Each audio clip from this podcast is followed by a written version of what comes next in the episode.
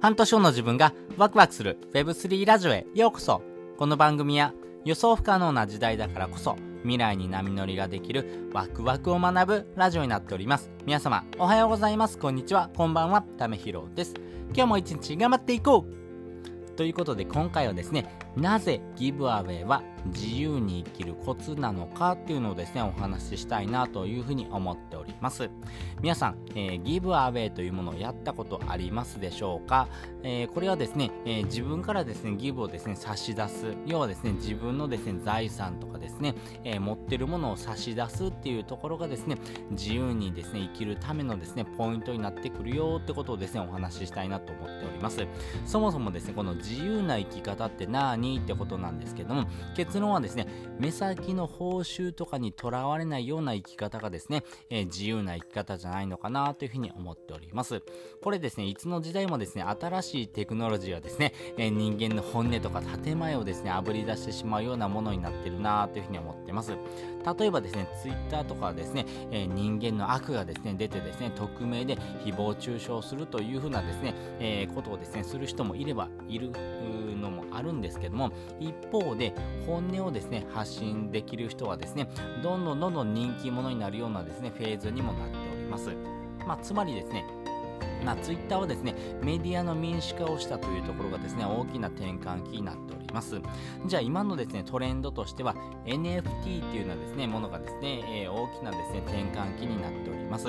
NFT はですね、えー、ただの画像でしょって思ってる人もいるんですけども、そうじゃなくて、えー、NFT っていうのはですね、世界に一つだけの〇〇っていうのをですね、証明することができるようなテクノロジーの話になっております。まあ、それによってですね、えどういうようなことがですね、できるのかというとですね、スタートアップ、そしてエンジェル投資のですね、民主化ができますよということですね。もう少し具体的に話をすると、えー、人々の関係性とか信頼っていうもの、これはですね、今まで見えることがなかったものをですね、可視化することができるというところが大きなポイントになっていきます。まあ、それによって目先の報酬にとらわれないというふうなですね、ものをですね、えー、手に入れることができるというところですね。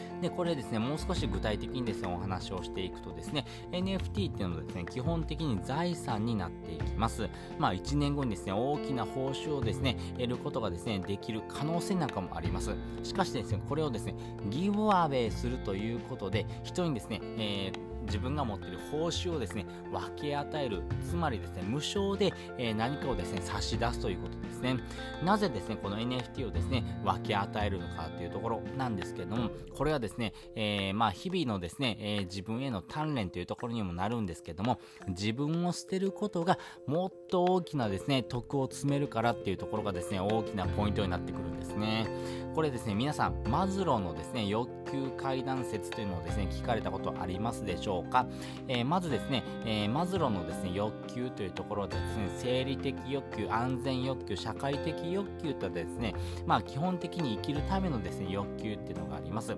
えー、まずはですね、え生理的欲求というところで、食べるとか寝るっていう風なですね、欲求ですね。その上にですね、安全欲求というところで、安心して暮らしたいという風な欲求があります。で、その上にですね、社会的欲求というのがあります。これがですね、えー、集団にですね、属するとかですね、仲間が欲しいというところで、一人で生きていくというところよりも、仲間と一緒にですね、生きていくっていう風なですね、えー、考え方を持ったですね、要求の段階になっていきます。で、そのもう一個上になっていくとですね、承認欲求というのはですね、ものになっていきます。まあ、この言葉聞いたことがある人もですね、多いと思いますけども、まあ、つまりですね、私を見てもてほしいとかですね、高く評価してほしいというふうなですね、えー、欲求になっていきます。まあ、ここまでのですね、欲求に対してはですね、自分が主体的であるかどうかっていうところが、えー、大きな欲求ですね。食べる、寝る、そして暮らしたいとかですね、仲間が欲しいとかですね、自分を認めてほしいというところで、えー、メインはですね、え自分です。あなたが、えー、どうしたいのかっていうところがですね主体的だったにもかかわらずですねもう一つその上に行くとですね自己実現の欲求っていうのがあります。これがですね、自分の使命をですね、突き動かすというところのですね、欲求になってくるんですけども、これがですね、えー、自分がですね、えー、こういう風なことにですね、なりたいとか、こういう未来になりたいというところではなくて、え、自分のですね、エゴとかですね、この煩悩を捨てることによって、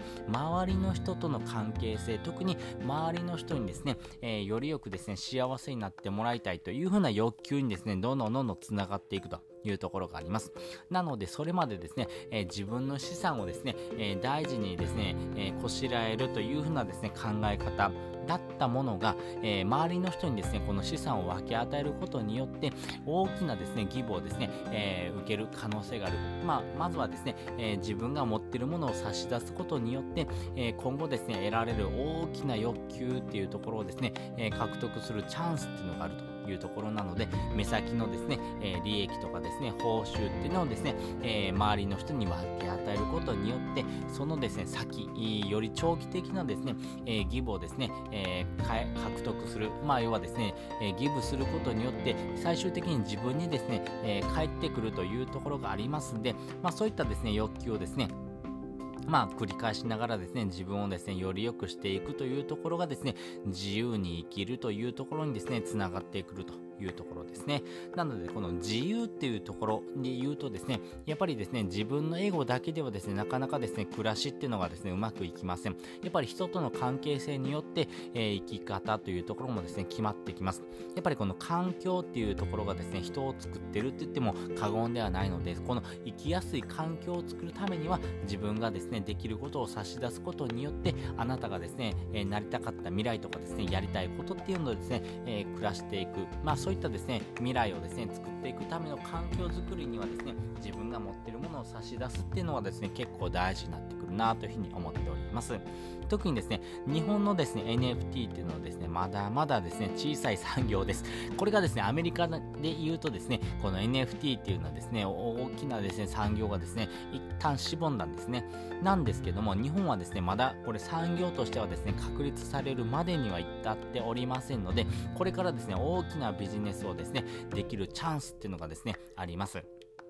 まあ、日本っていうのはですね、まあ、このインターネットによってですね、この島国の中だけでですね、えー、国民総発信時代というところでですね、えー、国民のですね、やり取りっていうのをですね、えー、するようなですね、時代に変わってきました。そして、その次の時代ですね、Web2 から Web3 への転換期によってですね、国民総 NFT クリエイター時代にですね、なってくるのかなというふうに私は見ております。やはりですね、え昔からですね、この NFT っていうものにですね、関わっているからこそですね、この産業が生まれてですね、大きなビジネスになっていきます。それはですね、昔からコミットしてる人がいるからこそですね、この産業っていうのが成り立っていきます。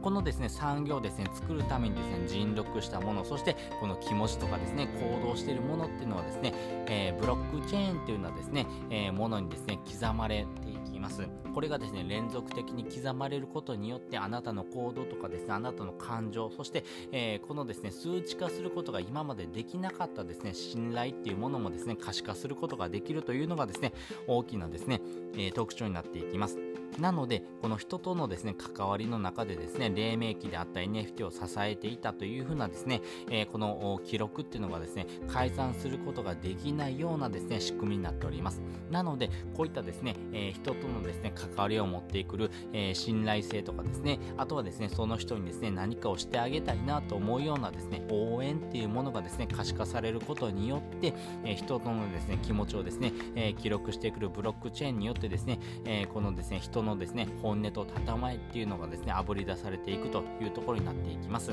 まあ、つまりですね、えー、人、物、金というところはですね、目先の利益よりもですね、えー、長期的なですね、えー、視点を持ってですね、え活動していくってことが非常に大事になっていきますし、まあ、それをですね、トランスヒューマンというのはですね、言葉でですね、え発表しております。これがですね、21世紀の歴史なんかでもですね、書かれてるんですけども、まあ自分が幸せであるかどうかっていうのはですね、他人がいてくれるからこそですね、それが見出せるというふうにですね、書かれております。まあそれがですね、えー、この幸せというふうな定義、そして自由に暮らすというところにですね、非常に近いようなですね、価値観だろうなというふうに思っておりますんで、まあそういったですね、希少性があるようなですね、えー、人材っていうのはですね、やっぱり他人がいるからこそですね、えー、自分の存在をですね、理解してですね、え、自分を認識するというところにつながっていきますんで、まあ、それによってですね、えー、自分がですね、より自由にですね、え楽しめるというところになっていきます。なので、繰り返しになりますけども、今を全力で楽しんでですね、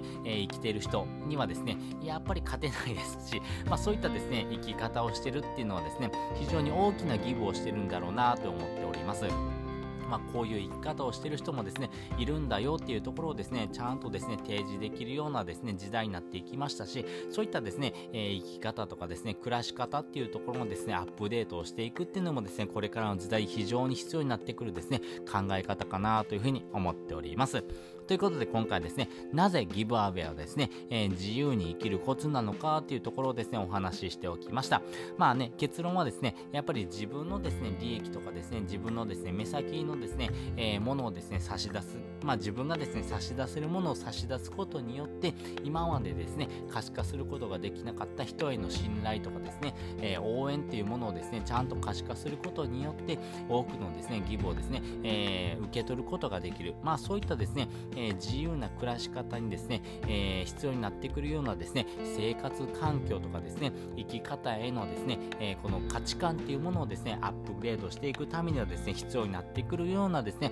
考え方であるというところをですね、お話ししておきました。そして本日の合わせて聞きたいです。本日の合わせて聞きたいは、なぜこれからの時代は目的、パーパスや、えー、人柄がですね、重要なのかっていうお話をですね、えー、リンク載せております。やっぱりですね、これからの時代はですね、えー、人柄、そしてパーパス、この目的というところをですね、明確にお話しすることによって、え人との関係性をより良くしていくことができますし、やっぱりですね、この人柄っていうところがですね、えよりですね、このブロックチェーンによってですね、刻まれていきますんで、あの、これ、え人柄っていうところがですね、あこの人をですね、えー、司るものものであるというところもですね、えこのブロックチェーンによって刻まれていきます。まあ、それによってですね、えー、自分自身がですね、どういう人であるのかっていうところがですね、えー、誰しもですね、えー、自由に検索をしてですね、調べることができるような時代になってきましたんで、まあ、この人柄っていうところとですね、あとはパーパスというものをですね、え大事にしていくとですね、これからの時代生きやすいんじゃないのかなっていうお話をですね、えしておきました。ということで、本日もですね、お聴きいただきましてありがとうございました。また次回もですね、よかったら聞いてみてください。それじゃ、またね。